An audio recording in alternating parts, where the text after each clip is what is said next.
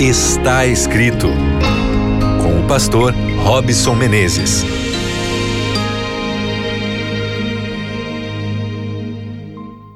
Estamos juntos mais uma vez. Um grande abraço aí para você que está conectado, sintonizado na frequência da Rádio Novo Tempo. Está começando aqui o seu programa Está Escrito. Eu sou Robson Menezes e para mim é um prazer imenso poder recebê-lo mais uma vez receber você também mais uma vez.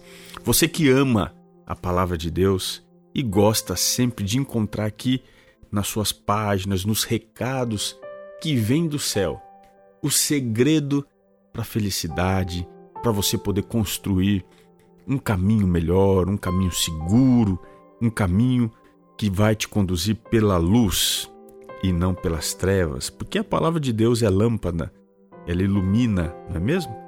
E hoje a gente vai estender aqui a nossa conversa um pouquinho. Vamos falar sobre as emoções e vamos falar sobre algo que tem cada vez mais desaparecido aí do mapa, que é o que mesmo?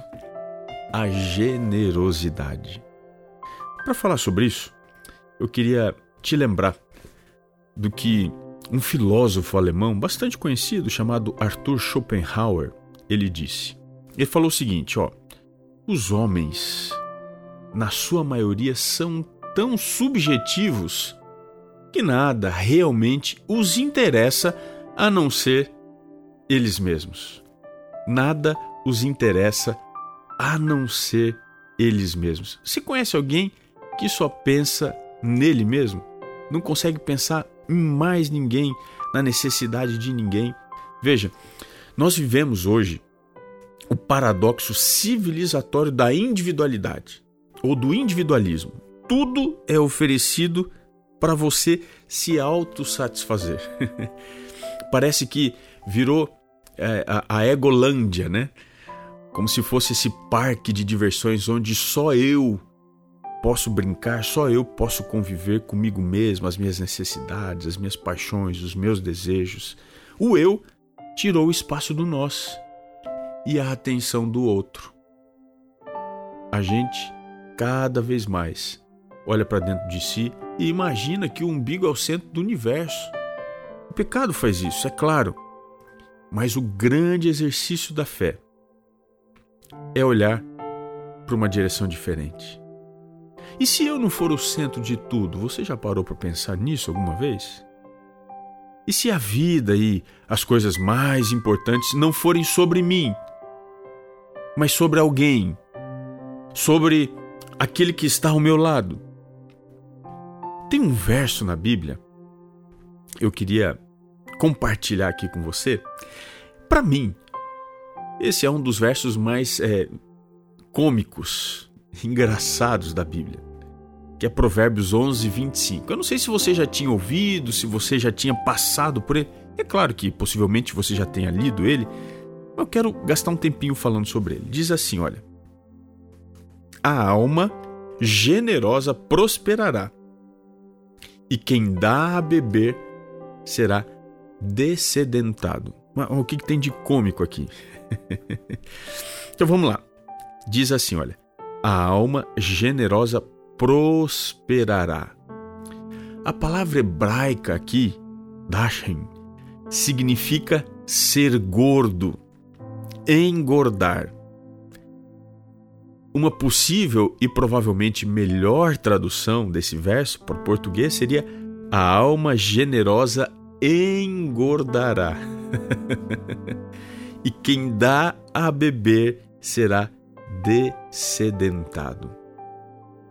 É claro que não é uma promessa profética, né? De que quem é generoso é gordo, não é bem isso aqui, mas é uma imagem que a Bíblia está trabalhando aqui de completude, de plenitude, como que se fosse alguém engordando, se tornando completo, se tornando pleno. O que o verso está querendo dizer aqui é que generosidade é o caminho da completude, é o caminho da felicidade. E isso daqui, quando a gente traz para o nosso contexto hoje, do racionalismo científico, onde as pessoas querem provas, evidências, creem mais na ciência do que na Bíblia, Isso aqui vai ao contrário, ou vai na direção oposta disso. Sabe por quê? Porque dentro do, do, do pensamento evolutivo, o mais forte é aquele que se sobressai melhor, é aquele que se adapta melhor e sobrevive.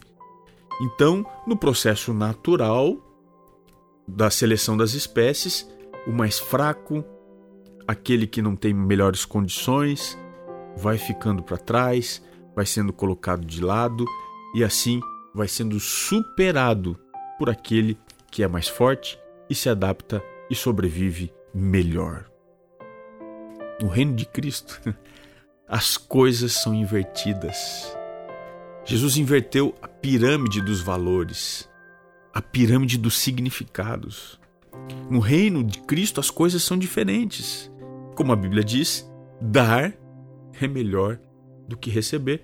Aí no mundo, receber é melhor do que dar. As pessoas buscam receber benefícios para si, em vez de oferecerem benefícios para o outro. Aí no mundo, se vingar é melhor do que perdoar, mas no reino de Deus, perdoar é mais nobre do que se vingar. Estender a mão é mais importante do que encolher. Oferecer o rosto é mais forte quando você tem a sua face ferida, oferecer o outro lado. Abraçar é muito mais curativo do que, quem sabe, distanciar ou ferir com a própria mão. Porque no reino de Cristo, nós somos advertidos. Deus apela para que o altruísmo seja a maior força dentro de nós. E isso até mesmo mais do que o próprio egoísmo. É por isso que diz aqui: a alma generosa prosperará. E quem dá a beber será descedentado. A força se dobra diante da fraqueza. O egoísmo se enfraquece diante da generosidade. Quem dá a beber nunca vai sentir sede. Essa é a grande promessa. E o que colhe demais não terá sobras. Pelo contrário, o que sente fome não terá miséria. Essa é a ideia do reino de Deus. Para a gente entender um pouquinho melhor, o profeta Isaías falou sobre isso também. No capítulo 58, eu estou abrindo aqui minha Bíblia, diz assim a partir do verso 7: Porventura não é também que repartas o teu pão com o faminto, e recolhas em casa os pobres e desabrigados, e se vires o nu, o cubras, e não te escondas do teu semelhante? Ele continua dizendo: Então romperá a tua luz como a alva, a tua cura brotará sem detença. A tua justiça irá adiante de ti, e a glória do Senhor será a tua retaguarda. Então clamarás, e o Senhor te responderá. Gritarás por socorro, e ele te dirá: Eis-me aqui. Se tirares no meio de ti o jugo, o dedo que ameaça, o falar injurioso, se abrires a tua alma ao faminto e fartares a alma aflita, então a tua luz nascerá nas trevas e a tua escuridão será como meio-dia. O Senhor te guiará continuamente, fartará a tua alma até em lugares áridos e fortificará os teus ossos. Serás como um jardim regado e como um manancial cujas águas jamais faltam. Na perspectiva divina, a generosidade é a força motriz que não nos aproxima apenas do outro, mas nos aproxima da graça de Deus. Aquele que dá de beber nunca terá sede. No mundo, o egoísmo é a alavanca que move as pessoas, mas para o precipício da solidão. A generosidade é a luz que dissipa a escuridão do egoísmo. Que você encontre em Deus o princípio da generosidade e que ele te leve na direção daquele que está precisando muito de um abraço, de conforto e de paz. Seja luz, seja bênção, pois essa é a missão de Deus para você. E não se esqueça que está escrito Nem só de pão viverá o homem, mas de toda a palavra que procede da boca de Deus. Um grande abraço e até o nosso próximo encontro aqui no seu programa Está Escrito.